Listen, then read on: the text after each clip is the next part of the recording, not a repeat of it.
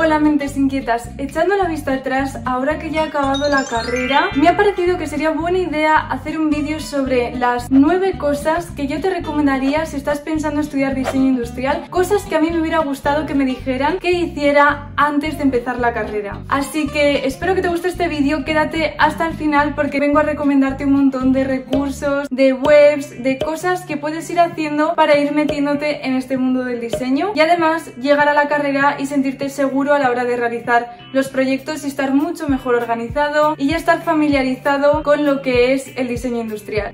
Así que vamos a por el vídeo. Bienvenidos todos al canal de diseño industrial de YouTube, desde Suecia y España. ¿Me acompañas? Proyectos, recursos, tutoriales y mucho más. Oye, espera, que no te he dicho cómo se llama el nombre del canal. Colas de ideas, suscríbete. Primera cosa, esto siempre lo digo, cómprate un buen ordenador. Si estás pensando en estudiar diseño industrial, la primera cosa que tienes que hacer es empezar ya a mirar qué ordenadores puedes comprarte, cuáles son más potentes, cuáles tienen mejores características, que empieces a echar un vistazo porque tarde o temprano te vas a tener que comprar un ordenador que te permita utilizar programas muy potentes como usamos en diseño industrial, de modelado 3D, de renderizado. Tengo un vídeo donde hablo sobre todas las características, te lo dejo por aquí, pero en general lo que yo recomiendo son ordenadores portátiles porque vas a tener que ir a la carrera, ir a casa. Entonces uno fijo de mesa, un PC, no es algo que yo recomiende, ya que de esa forma pues es portátil y es mucho más cómodo y sobre todo que tenga más de 16 GB de RAM, de memoria RAM. Es un requisito mínimo que la mayoría de programas van a requerir hoy en día. El segundo consejo es que empieces ya a aprender cómo utilizar distintos softwares. Muchos me preguntáis cuáles son los softwares que yo recomendaría para empezar. Y en mi caso yo creo que el primero de todos debería ser Photoshop. Photoshop te va a permitir poder editar imágenes, quitarles el fondo y esto va a ser muy importante a la hora de presentar tus conceptos, de presentarlos de una forma limpia, poder ajustar los colores, incluso aunque sean sketches o dibujos y va a dar mayor calidad visual a todo aquello que presentes en la carrera. Además de permitirte pues jugar con meter, por ejemplo, personas, manos, fondos, paisajes, entornos. Y por otro lado si te interesa también empezar a familiarizarte con el diseño 3D yo el programa que te recomiendo es que empieces con SolidWorks. Hay un programa gratuito que se llama Tinkercad online gratuito que eso puede ser para los que son principiantes principiantes pero lo que sí que te va a venir muy bien es saber sobre SolidWorks porque está muy popularizado ese programa y es el que en general los diseñadores industriales utilizamos y además es muy práctico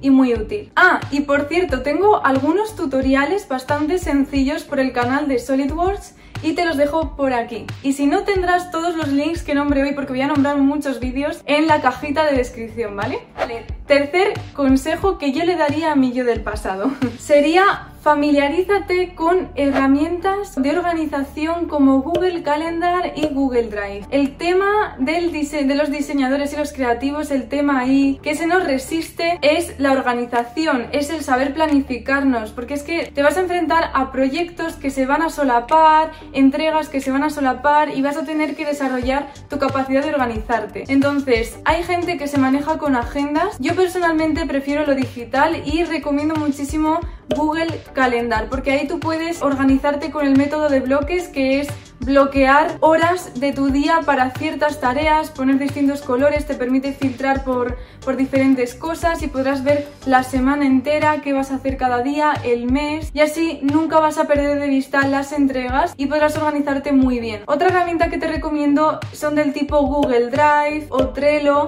que son herramientas que vienen muy bien cuando tengas proyectos en equipo, trabajos en equipo, porque permite trabajar de forma colaborativa, simultánea, en el mismo momento y los archivos se editan desde varios ordenadores, desde varias cuentas y se van actualizando para todo el mundo. Eso permite eh, poder gestionarte el tiempo mucho mejor, ser mucho más eficiente y poder repartir tareas y que todo se vaya actualizando y todos lo veáis en tiempo real. Así que estas dos herramientas son de las que más he utilizado en toda la carrera y he seguido utilizando y por eso te las quiero recomendar.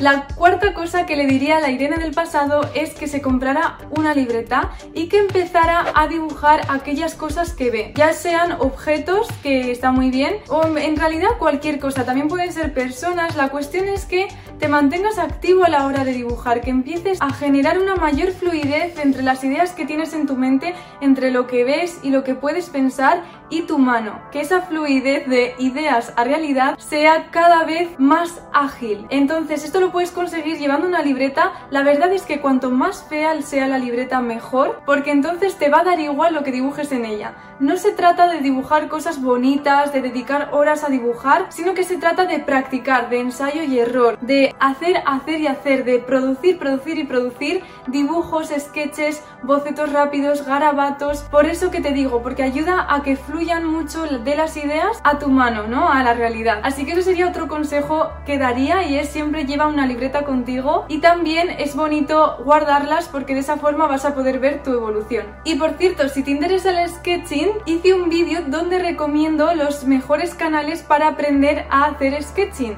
y te los dejo por aquí. Y este sería un consejo extra y es que ya que estás también si tienes tiempo, si te interesa, te diría que vieras tutoriales de sketching, tienes un montón en internet y eso te va a permitir ya empezar con cierto nivel a la hora de dibujar cuando entres en la carrera. Y te vas a sentir mucho más cómodo a la hora de abordar proyectos y de tener que diseñar por ti mismo y desde cero. El tema de las perspectivas, de saber dibujar sombras y brillos, todo eso si lo empiezas a controlar un poquito, pues será mucho mejor para ti.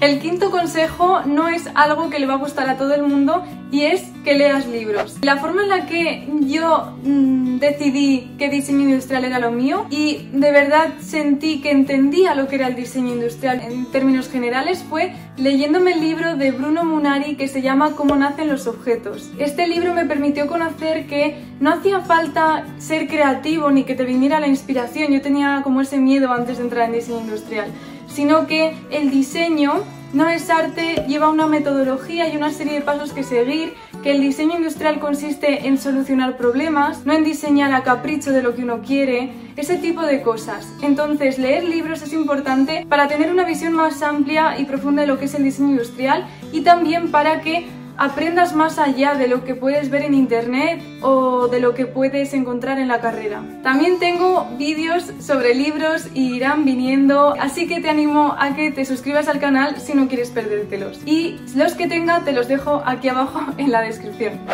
Sexto, para los que no les gusta leer libros, pues hay otro consejo y es, ¿por qué no te animas a leer revistas? También algo importante en esta carrera, como va muy ligada a la tecnología, es estar constantemente actualizado, es saber de lo que va a venir nuevo es saber de tendencias, es saber de nuevas tecnologías, de saber lo que sucede en el mundo, saber un poco de, diseño y de actualidad, ¿no? Entonces, de esa forma, si tú le revistas, al final son textos más breves y quizás sea como más fácil de digerir y pueda ser lo tuyo. Así que también te dejo aquí abajo un vídeo lleno de revistas, te puedo nombrar algunas mis preferidas, que son, por ejemplo, Experimenta en español, o Core 77, o Design Boom. La verdad es que hay muchas y, vamos, te recomiendo que investigues un poquito.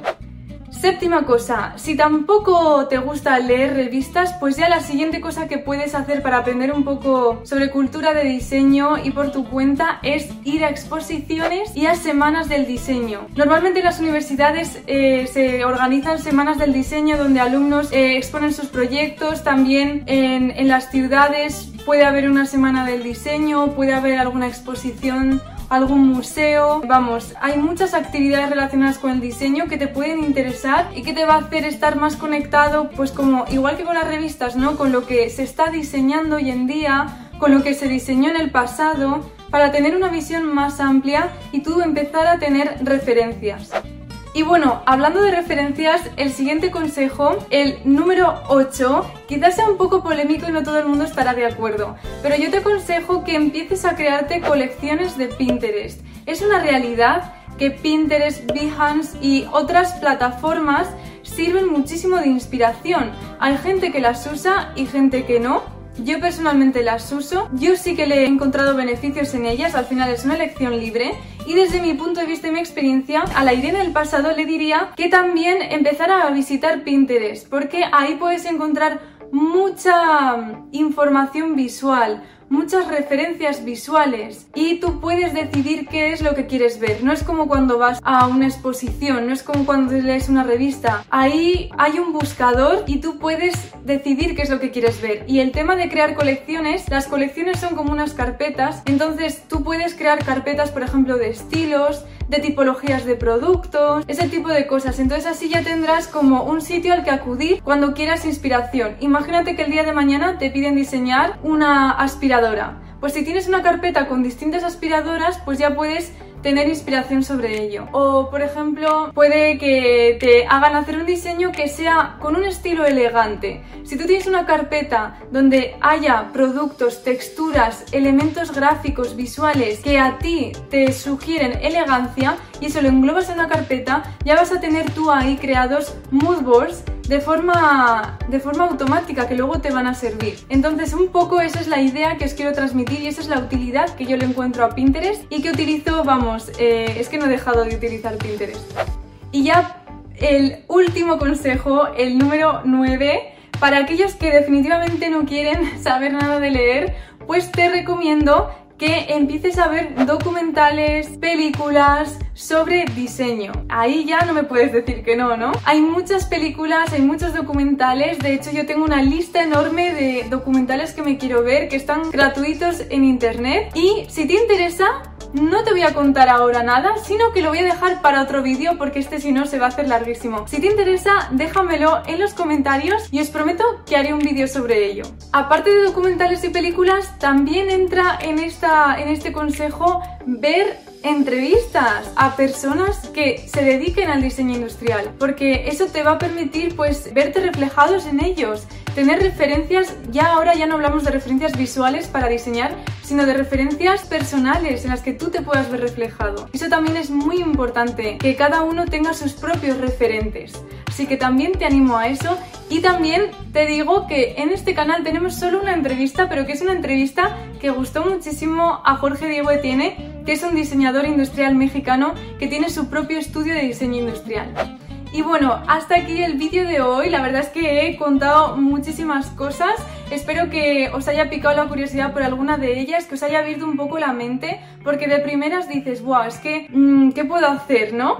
Y al final hay un montón de cosas que puedes hacer para mejorar, para empezar a introducirte en este mundo sin necesidad de estudiar la carrera ni de haber empezado a estudiar la carrera. Así que para aquellos que tenían esa duda, espero haberla resuelta, que os haya servido de ayuda. Espero haberla resuelto, que os haya servido de ayuda y ya me despido, como digo siempre, no dejéis de crear.